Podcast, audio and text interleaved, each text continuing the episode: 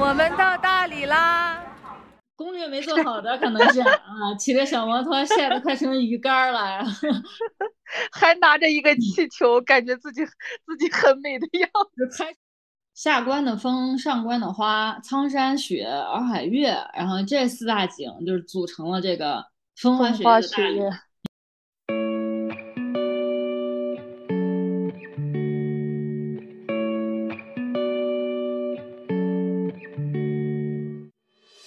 大家好，欢迎来到人生 B 面，读一些无用的书，踏上一段未知的旅程，体验一点无用的游戏，虚度一些无意义的时光。A 面人生之外，让我们一起来尝试 B 面人生的可能性吧。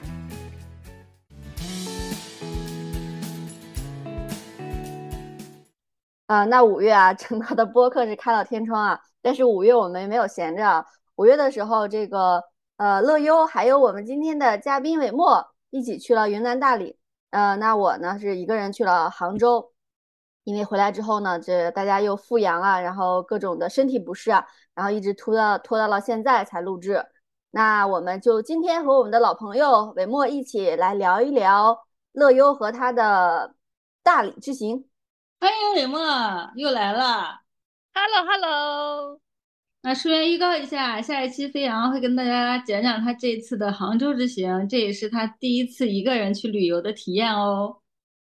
啊，对，可能算是真正意义上的第一次吧。呃，而且其实呢，就是这次旅行，啊，包括其实我们去西藏，他俩去这个呃大理，还有可能我一个人去杭州，我觉得可能对旅游也有一些小小的感悟。呃，可能我们在做完这两期之后，会跟大家去聊一期旅行的意义。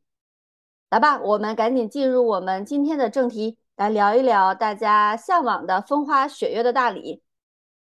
好的，那其实这一次我们在去大理之前，我以为韦墨是之前去过大理，但是后来才知道他多年前其实去的是丽江。那在我们出发之前呢，韦墨也是为了要调休，就一直在加班，所以我们这一次基本上又是一次没有做攻略，说走就走的旅行。那今天呢，就是我们就把我们。你又给出行前的懒惰找了一个很好的借口，随意啦，这是随意的旅行。每次旅行都变成了说走就走。对，所以就把这个直接飞过去，然后踩到的坑，以及我们含泪总结出来的经验，来分享给还没有去过大理，然后即将要去大理的朋友们吧。对啊，又马上又端午节了，大家可以继续的嗨起来，出走。对。呃，那乐优和伟墨来赶紧分享一下你们这次大理之行的行程吧。好的，那我先来简单介绍一下我们这次的行程吧。那我们是错过了五一假期去的，那前后呢一共是六天的时间，然后玩的啊。那我们一行三人呢，伟墨和那个还有一位姐姐，他们俩呢是因为从兰州没有直飞到这个大理的。飞机，所以我们是先飞到了昆明汇合，然后又坐了高铁到了到了大理，最后又各自那个返回了昆明，然后各各回各家的。嗯嗯。然后那其实呢，从昆明到大理啊，给那那个呃乐游和伟墨的行程，其实也要两个多小时的高铁。所以大家如果嗯时间比较紧凑的话，可以如果是从北京，或者是说你当地的城市，呃有可以直飞大理的，对吧？然后大家可以这样直接飞过去，路上应该能够节省不少的时间，这样能减少在路上的时间啊。那我们这个六天的安排呢，大概是这样的：第一天是呃在昆明汇合了，然后汇合了之后，下午我们去了博物馆和这个博博物馆旁边的官渡古镇，然后晚上呢就从呃这个昆明直接坐高铁到了大理，然后第二天到第二六天呢都是在大理活动的。那第二天的时候呢，我们是逛去逛了这个三月街的一个集市，因为也也是比较幸运啊，刚好我们去的时候赶上了大理一个大理白族一个非常重要的一个节日，叫三月节。然后在三月街这个地方有有为期一周的集市，我们主要是逛了这个集市。然后第三天的话呢，我们是早起看了日出，然后逛了一下古城。下午到这个洱海生态廊道上去骑行了。那第四天的话呢，也是主要的行程是我们包车去环了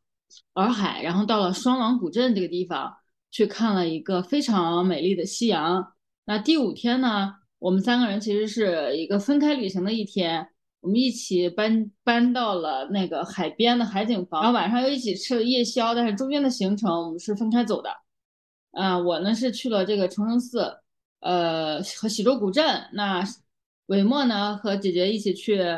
旅拍了，嗯。那最后一天呢，我们也是分别就返程了。那韦墨他们俩呢，就是上午去了趟菜市场，买了呃水果，然后直接就回去了。我呢是因为下午的车还比较晚，所以我又去逛了古城的几个书店，啊，下午下午回去的。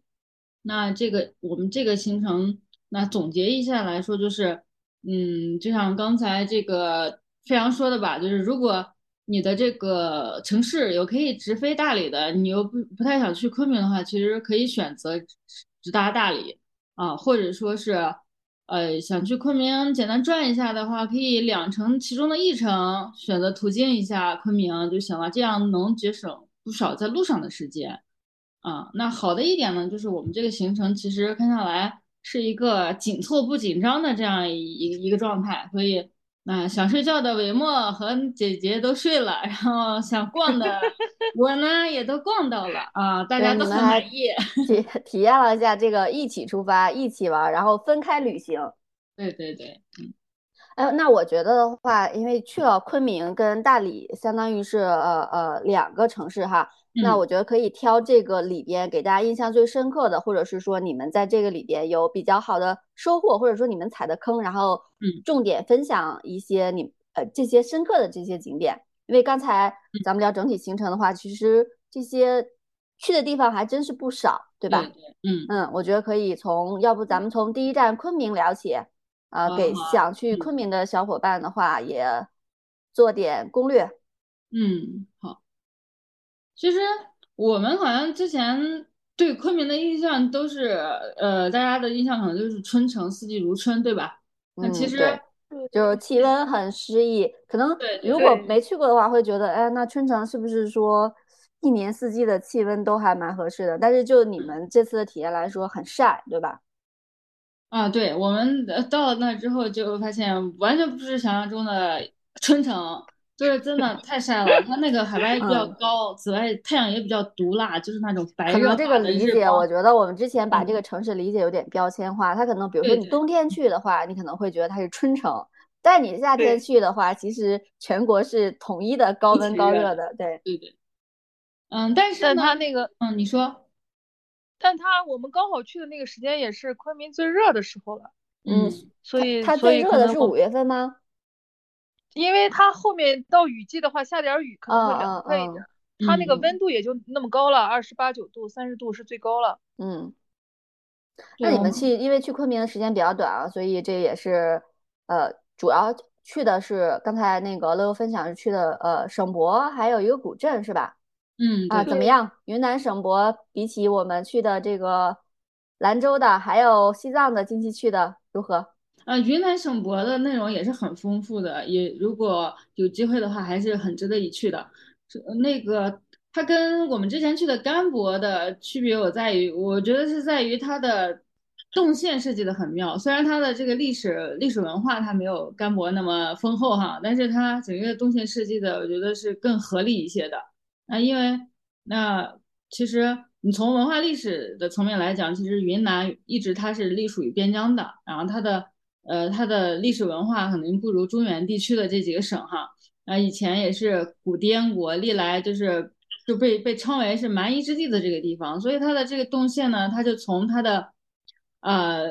地质历史开篇的，就是从它的史前时期的一些海洋生物化石啊、恐龙化石啊这这些开始讲起，然后再过渡到那个中国人类的起源，这个元谋人，再到青铜时代的云南，就是我们可能。听过的这个古滇国，再到后面的这个南诏大理国，它是这样的一个历史来来走的，以及当时跟当时的中原地区呼应的一个朝代的历史，然后你就能看到说，那它云南的一个呃历史的历程，以及它是如何一步步的并入到我们中华版图的这样一个过程。那这样的脉络这样讲下来的话，你就逛完，你就会觉得是呃看完了一部。简单的云南史就还蛮有意思的，嗯，嗯，就是整个是一个线性的一个呃时间线过来的，对吧？对，就是从古到今到现在是怎样的？它云南是怎样的一个呃历程？这样。对，我记得我们当时去甘博的时候，甘博可能有一部分是主题展，对对，它是因为它是它是按对它是按照主题去分的，所以可能我们如果提前对于甘肃的这个历史不了解，如果我们只是主题来看的话，确实会比较的。碎片化一些啊，嗯，其实最那可以。你要刚才这么来说的话，我会觉得它还是小而精的啊。嗯，它不小，它一点都不小吗？一点都不小，蛮大的，比甘博大吧？啊，因为你刚才说，我记得你说它是一个新建不久，是吧？对，嗯，新馆，但是但是挺大的，嗯嗯嗯。那那那应该就是你你这样说的话，我觉得新馆还是有新馆的优势。对对。比如说我我这我。下期到时候我们可以聊一下去杭州的一个老馆，嗯，那就是 博物馆也可以来一起，对，博物馆也可以来一期。嗯，那那这里面的话，其实我印象最深的有文物啊，就是两个，一个就是那个青铜时代云南里面，它有一些那种青铜器的储备器的那个那个那个青铜器，它的盖子的设计就是呃直接的去表现这个当时的战争场面和人际场面的。那因为五一之前，咱们不是刚好做完那个减伤嘛，然后分享完减伤，就是就是再看又又看了一遍，会非常的有 有有画面感，是吧？对，是的。然后还有一个呢，就是这个妙香佛国部分，因为佛教在云南那边一直以来都是非常的盛行的，那一度甚至是国教，那所以这一这一部分也是这个馆里面的一个一个重点。然后这一趴呢是展示了大量的特别特别精美的一些佛教造像。那这个排在 C 位的就是这个大鹏金翅鸟，它呢，这个这个鸟呢也是佛教中的这个天龙八部之一啊。然后大理崇圣寺的这个景区那个大门口的非常巨大的那个一个大鹏金翅鸟的也是也是这个就是这个鸟。还有这个云南博物馆的那个文创雪糕，雪糕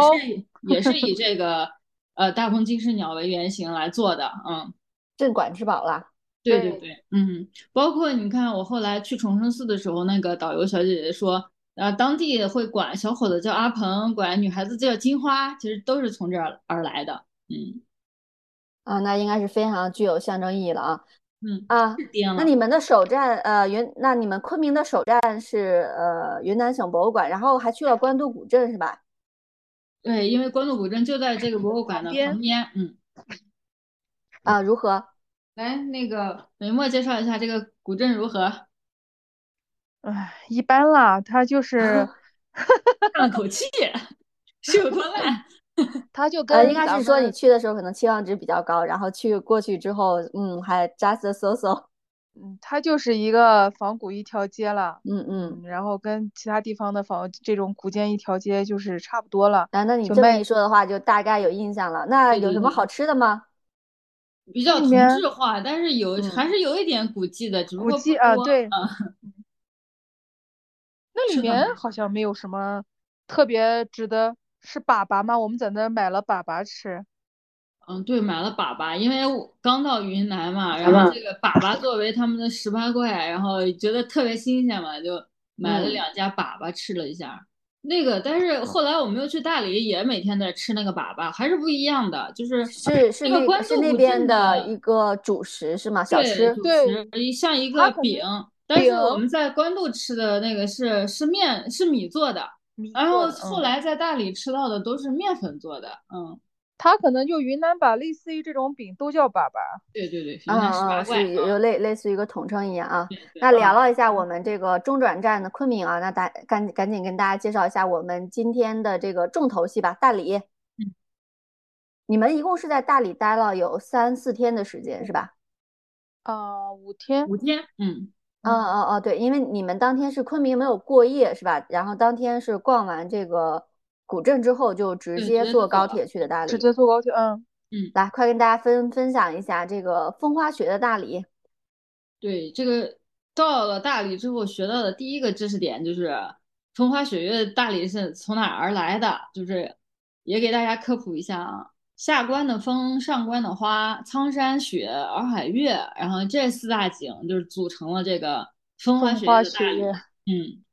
那我们的行程呢，其实主要是围绕着洱海展开的。因为大理的呃景点基本上就是绕着洱海铺开的，洱海也是呃比我想象中的要大很多。因为去之前的话，我我想象中的洱海有点就像类似于咱们在西藏看到的某个错，然后或者就像青海湖这样的感觉的啊。但是去了之后发现它真的好大，就是它包括大理的所有的旅游点也都是围着这个洱海铺开的，然后它从这个海西就是洱海的西侧到这个东边东海岸就是东，它这样逆时针转一圈儿，就是它的所有的景点都是在这个圈儿上，然后从从大理古古城到洱海生态廊道，再往下走是这个大理市区。然后转到那边的海东理想邦、小普陀、文笔村，到上面那个双廊古镇、上关的花景区、蝴蝶泉，然后再到这个喜洲古镇，然后再下来又到大理古城，就这样绕一圈的啊，是这样的一个概念啊。一圈有一百二十多公里呢。嗯嗯，那如果是说呃是这样的一个，那你们的行程也主要是围绕着洱洱海展开的是吧？你们是住在古城是吧？啊，我们住在大理古城里面。对，我们住在古城。嗯，那就是按大家这个刚才说这个行程来说的话，如果去那边玩的话，是不是住在古城会离各地方都比较近一点，是一个比较适合的落脚点？这个就是要看他的具体需求啦。他如果你要是各方面方便呀，这个。古城和这个呃大理古城和双廊古镇其实是都可以的，但是就是大理古城可能相对这个双廊古镇的话更繁华繁华一点，更全，各种设施什么的也更全。大理古城跟我我们之前去过的那些古镇的规模就是完全不是一个规模的。嗯，那我去之前呢，我会以为大理古城可能有点像。丽江或者是乌镇，然后这种感觉的，然后到那之后发现古这个古城它叫它为啥叫城？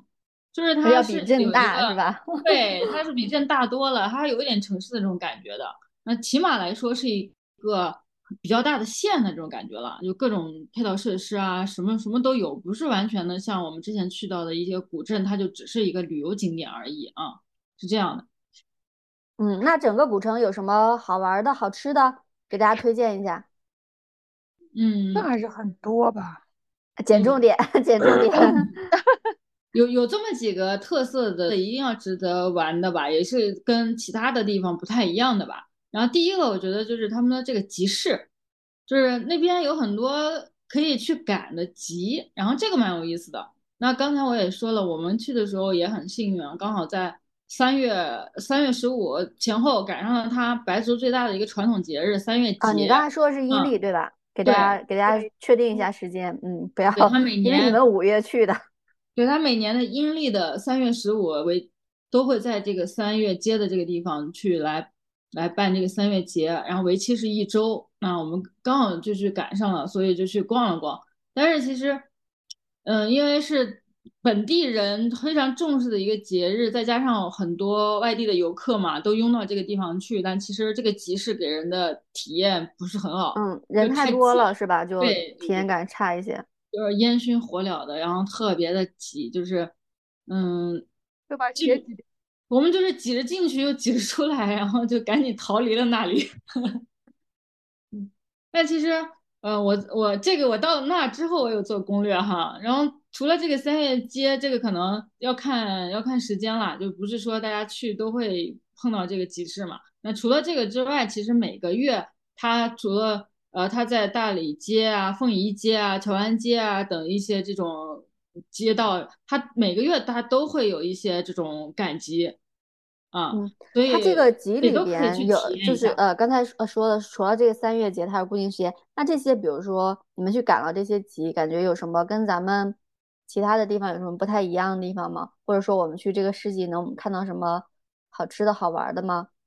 嗯，其实集市的感觉体验都差不多，但是它不同的可能就是当地特色的东西。嗯，因为大理是白族，白族对，嗯嗯，包括我们在那个那边有个亭子，看到了那个白族的呃大爷大妈们在那里就是喊麦 唱歌对歌，嗯，对，在那里对歌，然后在那听了一会儿，然后这种就是完全就是当地特色的东西，肯定别的地方没有的了。那其他的至于吃的喝的，我觉得也差不多了，就烤串啊，什么椰子椰子椰子蛋了，就类似这种的吧，啊。嗯，然后我听你回来之后说这个呃大理的菜市场比较特别啊，也可以跟大家着重说一下。我觉得旅行有的时候就是我们可能去看这这个呃。自然风光，对吧？可能更多的时候也会是一种对现有生活的这样的一个对感受一下当地人的生活，来给大家讲讲大理的菜市场。对，这个就是第二点，我想分享的就是大理古城的一个一个一个一个特色，一个值得要去的地方，就是他们的这个菜市场。就是我发现大理的美食就都藏在它它的这个菜市场里了，甚至昆明其实也有点，我们在昆明其实也去了一个菜场，嗯。那大理古城的菜市场呢？一个在它的这个城的南门，就南门菜市场；一个是北门，就是北门菜市场。那这个北门菜市场是更大一些的，而且它的那个出摊儿的地方，它不是只在这个菜场里边的这个范围，就是菜场周边的那几条街上，然后往上走的那个山那个坡上，就形成了一个集群，是吧？围绕菜市场，然后周边都是各种吃的、喝的。对，它那个那边就一直连到那个三月街。那个马路上，像他们一个非常大的这样的一个生活群一样，生活区，嗯，生活区这样，嗯，就不是只是卖什么蔬菜水果的，然后包括他们会在那里吃饭呀，有一些呃也会有就是卖什么编的手工艺品啊，卖茶叶的呀，然后酱菜的呀，什么什么东西都有啊，就是一个生活生生活区，嗯，然后早上大家都会可能会去那里吃早点。然后去买菜啊，干嘛的？就是到了我我我后面每天都会早上都会过去。然后有一天我回来比较晚，大概十一点多了，我路过那边的时候，就那边还是一个很热闹的状态，就是还是比较拥挤。嗯嗯嗯嗯，就是当地的有就当地的当地人呢，他有一些呃老奶奶啊，他会挑着那个篮子去卖很新鲜的那个水当地的水果呀。呃，鲜花呀，真的特别新鲜，而且特别，而且巨便宜。就是那个蓝莓，就是我们在大理实现了蓝莓自由，就是那个蓝莓十块钱一斤，就是在北京十块钱只能买一小盒，一口吃完了，然后在那儿十块钱能买一斤啊。还有什么八块钱的枇杷、杨梅啊、葡萄啊，都特别特别新鲜啊。那大理呢，就是还有一点，就是可能是在呃国内其他的这个旅游城市。所没有的啊，就是这个，因为它比较大，所以它呢非常适合骑电动车去去逛。因为这个城市里面呢也没有这个没有这个共享单车和这个共享电动车这些，但是呢打车其实有一些有一些道路它是呃步行街，它有很多都是那种做成石板街的那种步行步行街，所以你要打车的话过去也不是很方便，所以骑电动车。呃，非常适合，而且这也是大理。我们到了大理之后，发现大理古城的一个特色，就是到处都是租这个电动车的。那还有的人呢，是会骑电动车到那个洱海边去玩啊。但是呢，不推荐骑二电动车去环海，就真的那个那个时长太长了，那一圈下来撑不下来是吧？对，电动车也撑不下来。嗯，对，有。对这一点也是要注意的，就是租电动车的时候一定要跟老板确认好他的电动车的这个公里数，你别真的骑着环洱海去了，然后到半道没电了，把你搁在那儿了。嗯嗯嗯，啊，那我们赶紧讲一下，已经提到洱海了啊，来赶紧讲一下你们此行的这个重点洱海啊。那洱海呢是这个。在云南仅次于滇池的第二大湖，那这个也就是我我前面也就是说的嘛，去之前说说呃洱海呢，我就觉得这不是个湖嘛，这其实也是云南十八怪中的一怪，就是他们那边就是把湖泊都是叫做海的，那就像是我们在西藏也看到他们把湖是叫做错的，就是一个道理啊。然后这个洱海呢一圈是一百二十多公里啊，它它这个洱海怎么玩呢？就是呃有三种。形式可以可以供大家选择吧。那第一种形式呢，就是呃包车。那我们包车或者自驾，就是就是四轮代步工具啊。那我们是选择了这个去包车，就是带司机的这种，觉得比较省事。然后它就相当于你包你包了一个车，然后你环海的，你看到哪风景比较好，你就让司机把你搁哪儿，然后你拍拍照，还是玩了之后回来给他打电话，他就来来拉你了啊。然后这种比较省心。那哦，就是你们在包车的过程中，比如说他有一些固定的景点会停，是吧？还是说你们随随时走？比如说没有什么想玩的地方，比较自由，嗯，比较自由。就是他呢，就是你随时可以走，可以停，可以停。也不一定到到景景点了才停，是你想你自己来安排。然后呢，这个车只是在你呃在你这个包车的这个时间范围内，然后再等你，对吧？嗯嗯，对，他基本上是一天八个小时，呃，大概三百五到四百这样的一个费用啊。但是呢，嗯，超点时一般他也不会太跟你计较这些。对对对，他说是八个小时，他就基本上是一按一天算。嗯。那还有就是这个这个这个环海啊，如果不是那种骑行爱好者的话，就真的很不推荐你去骑行，或者说是骑那个小摩托，因为我们一路也看到了很多这个攻略没做好的，可能是啊，骑着小摩托晒得快成鱼干了，还拿着一个气球，感觉自己自己很美的样子，拍出来照片很美，但其实很难受啊，因为我们你去的这个时间。就云南大理，不是云那个大理跟昆明离得很近，应该也是非常晒的状态，是吧？对，海边它会那个加上那个水的那个反光，就整个这个这个这个天和这个太阳都是已经泛白了，就真的晒到不行。嗯，那所以我觉得你们刚才那个 比喻非常的形象，就晒成鱼干一样。而且你看前段时间抖音有一个特别火的，有一个小姐姐，她找她狗还是找找她的猫来狗是吧？狗。嗯，然后整个就是。看着晒的，对，晒伤了，晒晒晒几级伤来着？二级二级伤，真不夸张，真的能 晒成那样。二级烫伤。嗯，然后第二种玩法呢，就是呃，也是也是一个必须必打卡的一个地点嘛，就是在那个大理古城这一这一侧，就是海西这一侧有一个长达二十七点五公里的一个洱海生态廊道，然后这个廊道呢，就是不让这个。外面的车进的，也不让你在外面租的这个小摩托进的，所以你只能走到那边去，要不就走，要不就是在它的这个廊道里边去租它的共享单车或者共享电动车啊，也可以在旁边的民宿里面去租自行车，然后可以选择这样几种形式。那我觉得首选的一定是这个生态廊道里面的共享电动车。其次就是这个共享的自行车，但是你路程呢，也就是从这个财村码头骑到潘溪 S 湾，差不多就可以了。因为它的这个电动车呢是，呃，一个小时四十块钱，你就算超时了一分钟，它也给你按一个小时算。所以基本上从财村你到潘溪 S 湾，你溜溜达达的也就一个小时，也就也也就够了。那再远再往前面的话，也景色也比较。那个单一也也也没啥意思，然后还有就是体力不行的，你千万不要去租那个共享单车，不要问我为什么。就我们，你们是租的共享单车是吗？我们一开始像 像是踩过坑，像是踩过坑，含泪踩过的坑，就是一开始呢，就是冲到那冲到那个海边，哇，好美呀，然后开始扫那个共享单车。然后我还特意问了那个姐姐，我说要不咱俩租一个共享电瓶车，我带着你呗。她说哎，没事儿，我可以的，没问题。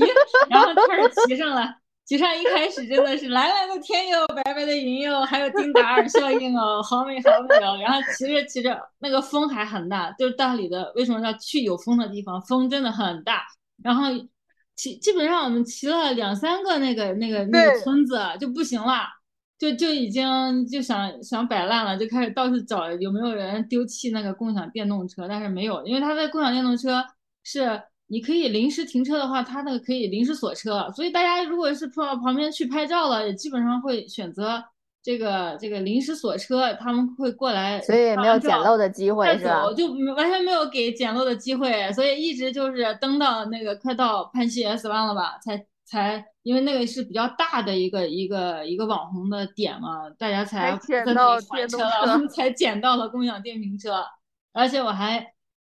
我们还继续往前走，以为会呃，我以理想的是状态是想说骑完这个生态廊道，但是啊太长了，而且前面根本前面都没有人了，就比较荒凉了。然后那个，那你们就及时掉头了，还是嗯就掉头了，哦掉头掉掉掉头也没回来。然后那个姐姐呢比较机智，她说我们骑到一个村口儿，然后从村穿过村子，穿过田野，走到那个大理线上去打车，然后就这样回来的。因为嗯，其实其实没有按原型对呃原如果再路返回，回然后中间的嗯话是汽车，然后到了一个生生态廊外嗯边打车回来的，对对，因吧？为生态嗯廊里面儿打不了车，嗯嗯所以如果我们如果在原路返回再骑回去的话，可能又得一个小时啊，就还挺长的，嗯。那我觉得这对我觉得你们这两点还是蛮关键的，就是是第一个对对嗯，第一个是包车，然后第二个就是这个这个生态廊生态长廊，对，这个大家一定要提前，对，一定要也要提前做好这个攻略。对对，还有就是不要一定要提前知道，就是外面的这个电动车也是进不去的，就是有有人会可能从古城里租了这个小电瓶车，跑到这个这个生态廊道这儿去了，然后发现啊进不去，就这样，嗯。然后还有一第三，个，嗯，还有一个千万不要图那个好看，就想着拿那个租那个两两两人骑的那个、嗯那个自行车，然后进那生动是吧态廊道拍照。对对对，那个那个你要是骑进去的话，那个你你还你回来还得要去原地方还，所以 你没有选择你没有汽车的可能，对你没有骑电动电瓶车的可能了，你只能 你们也没有骑，你也没有骑，你也没有捡漏电瓶车的可能了，你也没有就是像我们一样就汽车，然后然后穿过村子打车的可能了，你必须原路返回，把人家的自行车还回你租车的地方。啊，那这样一说的话，就是大家一定要关注你这个车是不是这种可以随骑随弃的，呃，对还是说你必须要返回这个原来的这个租车点？我觉得就只记住一点，对，就是骑生态廊道里的共享电动车，就这嗯就一点可以了，对可以了。嗯好，那这个洱海这凭自己的实力踩出很多坑啊。对。对然后第三个玩法呢，就是那个游船，坐船去游。然后我们没有坐，但是那边码头那边是都可以坐游船的啊，也可以。呃，游船的话，相当于是说，呃，是是就是以一段路程呢，还是说它游船环湖环海啊？呃，不是环海，它是是有那个路程的，嗯它上面也是有标注到是到哪里，然后返回，大概是半个小时180的船程吧，啊，一百八好像是啊，你一百八，你是说的这个半小时。船的价钱是吧？票票票嗯价嗯，对，嗯，嗯嗯。哎，那洱海讲了这么多啊，还有一个，我记得大理还有一个必去的景点就是崇圣寺了啊。这次应该你们也去到了吧？啊，这个只这个只有乐优去了 对我我自己一个人去的，嗯，这两个小姐姐在家睡觉呢。我 是是走太累了是吧？我我说一下我们这个睡觉的原因，有两方面，一方面是因为确实之前为了倒休在加班呀什么的很累，就想着出来旅游嘛，是来放松的嘛。然后另外一方面呢，我们跟着我们这个勤 勤劳的这个乐乐优同志，然后我们前两天走的太厉害了，跟拉练一样，真的一点嗯。都不夸张，从早走到晚，然后哎，你们是大理古城，然后那个街集市啊走了一天，然后洱海边上走了一天是吧？对其实，在昆明也走了半天，对昆明昆明其实其实我们走了。对，昆明其实我们也相当于走了一天呀，从从差不多也就从早上走到晚上到大理，然后你就我是一个还算是比较能走的人，我走的两个脚掌疼的不能着地儿，然后两个小腿的骨头疼，是什么概念？缺乏所以到第三天的时候，我和那个小姐姐就彻底彻底放弃了，然后就派乐优你去吧，我们早上睡觉。然后乐优你看，就这样的一个行程安排，然后乐优在前面讲的时候，他说啊，这个我们紧凑但不紧张，但其实还是这两天还是有点特种兵的感觉啊，就 是对对对，一一旦上路就停不下来了，一直在行走。所以不过也后面几也挺天好。嗯，后面几天就是每天早上七点多，我就是我就跟那个民宿老板娘借着她的电动车，我就自己出去了，然后逛一下，去菜场吃个早点，回来给他们带午饭，带带午早午饭，是吧？带早午饭，所以我们也也那个啥吃到了好吃的这个集市的美食。嗯 嗯，来我们说回讲对讲讲你讲讲你自一个人己一个人去的崇圣寺嗯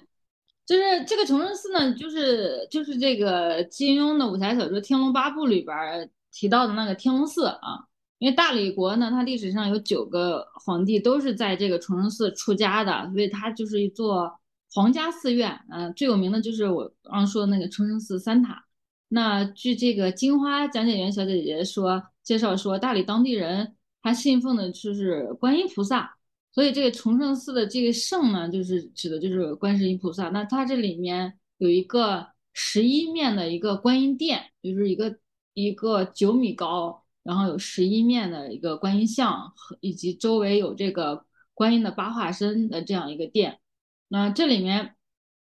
嗯、它的门票是七十，观光车是三十，但是我要跟大家说的是，一定要坐观光车。因为它这个观光车的三十，它还是带讲解的，所以非常非常值的。嗯，那这那非常个合适了。嗯而且你说那观光车是因为地方也蛮大的，是吧？对走下来还是非常的。刚进去的时候，嗯那个工作人员小姐姐，我就问她嘛，我说大概要多久嘛？她跟我说，你要全程都走路的话，差不多要四个多小时。嗯，那如果那在这么热的天气下，嗯确实很耗体力了。对，然后如果是坐观光车的话，也要一一个一个半小时。那根据我就是进去，然后坐观光车以及走下来的这个时间来看的话，那个小姐姐只是说的很保守了，完全没有骗我的。因为我是呃坐着这个观光车走了，呃金花小讲解员带我们走的几个大的一个店，然后只是从中轴线上的这个走下来，然后没有去两边的这些店的情况下，我看了一下时间，就是一个半小时我，我出的这个崇圣寺的大门，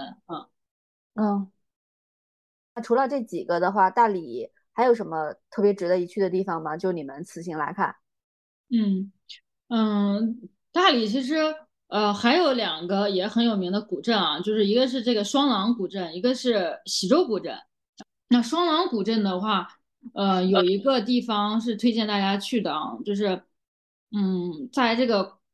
魁星阁的前面有一个渔村的这个岸边，是一个看夕阳非常呃非常棒的一个地方，然后在这里就能看到那种日落山海的一个一个落日的景观，因为对面是那个苍山，然后这边有一个堤坝，然后你坐在这个海边，然后可以在那里等夕阳，然后很很美。然后喜洲嗯古镇的话，它跟双廊古镇的感觉有点像，嗯、双廊有点像就是乌镇的西栅，然后喜洲有点像乌镇的东栅的这种这样的一个一个对比吧。然后喜洲古镇整体来来说的话，更加的古朴，包括它的这个，你看到它的一些保留下来的建筑群的那种斑驳的那种程度，也可以看到它更原生态一些。然后这个地方呢，也是啊、刘亦菲的那个那个剧《去有风的地方》也到这里的麦田取过景，然后这个麦田是这个喜洲古镇的一一个网红的打卡点。但是其实我们去的时候，这个麦子就已经被割了，收了啊，已经收已经到割了啊。麦收的季节了。对对，已经对收了，可能要准备要要种稻子了啊。然后呃，这里面还有一个我印象比较深的景点啊，就是有一个呃喜洲农耕文化艺术馆，它是介绍了一个白族的一些农耕文化。然后这个院子里还有一片麦田，所以那个麦 田如果拍不到照的话，可以到这个院子里来卖来拍麦田，因为它是要展示这个农耕文化的，所以那个麦子他们他他不割的啊。那嗯，还有那比较遗憾的点呢，就是我其实到喜洲的时候，我是冲着那个那个那个降智集，就是一个大理民意中心的那样一个地方去的，就是里面会展示一些非遗大理当地的一些非遗的手工的手工版画呀，包括制陶呀，他们的染染布呀。然后瓦猫呀、就泥塑呀这些当地特色的非遗手工的呃这样一个民意中心，那民间记忆中心。然后去的时候，因为路上帮别人代购那个根雕，在那个根雕的卖根雕的那个店里过去的时候有时间太关门长了 是吧？嗯，对，对我刚走到这个门口的时候，那个小姐姐就说明天赶早来吧，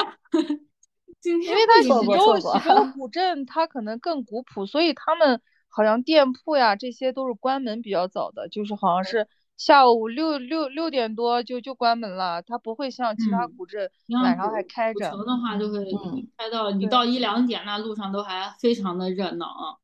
然后大理古镇，但是呃不喜洲古镇，但是我踩了一个，我我我踩了坑了，踩了坑了啊！都是当地的那个云呃云南，甚至是大理有一个特有一个特色的小吃叫喜洲粑粑，你看到处都是卖喜洲粑粑的。然后我来到了这个这个喜洲粑粑的原产地喜洲古镇之后，然后踩到了坑，就是我在我们在别的地方买的那个价格都在于三块五块啊一个一个饼嘛，然后我嗯在喜州买了买了两个粑粑，我也没问价钱，我觉得也就差不多三五块呗。然后等他给我切开了之后，我一问，一个十块钱，一个十五块钱。吃到了在此行云南的最贵的粑粑。对，所以当地那个出租车司机说了，粑粑超过五块钱就不要买了。嗯，嗯，哎那这么听下来，你们此行还是玩的还也很扎实啊。然后我觉得可能刚才聊的时候，已经把这个交通的这些注意事项、玩的注意事项也说的差不多，也说到一些吃的。哎，那你们嗯这次住，我记得你们是住在了这个民宿是吧？然后在住宿上面有没有什么好的建议跟大家分享一下的？说起这个，就这这个大理来说，它可能民宿是占百分之八九十的，所以就嗯是民宿太多了，就可能就其挑花眼了是吧？对假的也会也会很多，它有些虚假宣传也很厉害，所以这订的时候一定要多看一下这个评论呀啥的。然后就是尤其像这个说是，嗯，这个海边的这个民宿，那就水更深了。嗯，当就据当地人说，低于两千以下的，呃，说是海海景那个民宿就不要相信了。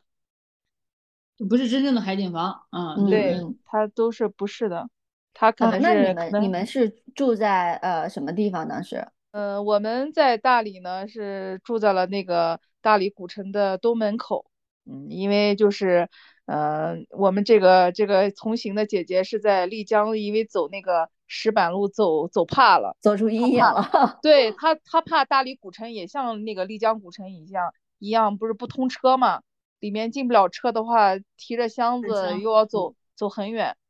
所以我们就定了一个路口的，还好这个这个呃民宿我们没有踩坑，然后民宿老板也很也很好，然后房间呢也很干净，嗯，住在大理古城其实是性价比最高的一种选择，也是吃喝玩乐的话最方便的一种选择。嗯对对对。嗯，那个，如果你光就就想追求风景的话，那肯定要住在双廊呀，这边可能是会好更好看一点啊。但是可能价格方面它也会更高一点。还有一种选择就是在生态廊道这一侧的嗯海景房，那它可能不是纯纯的那种海景房哈，它可能中间呃隔着门口隔着那个廊道，然后在那边是海，是这样的，但是景色也很美，而且那边很安静，晚上出来溜溜弯儿呀，看看这个星星呀，特别漂亮哈。我们那天晚上呃也是看出去出去追星星去了，